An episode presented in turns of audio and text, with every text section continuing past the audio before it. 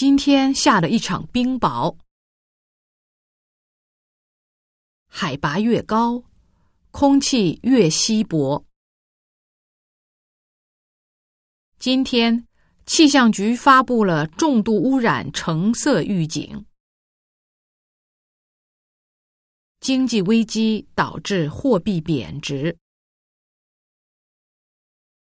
孩子的翅膀硬了，一个人飞到国外去了。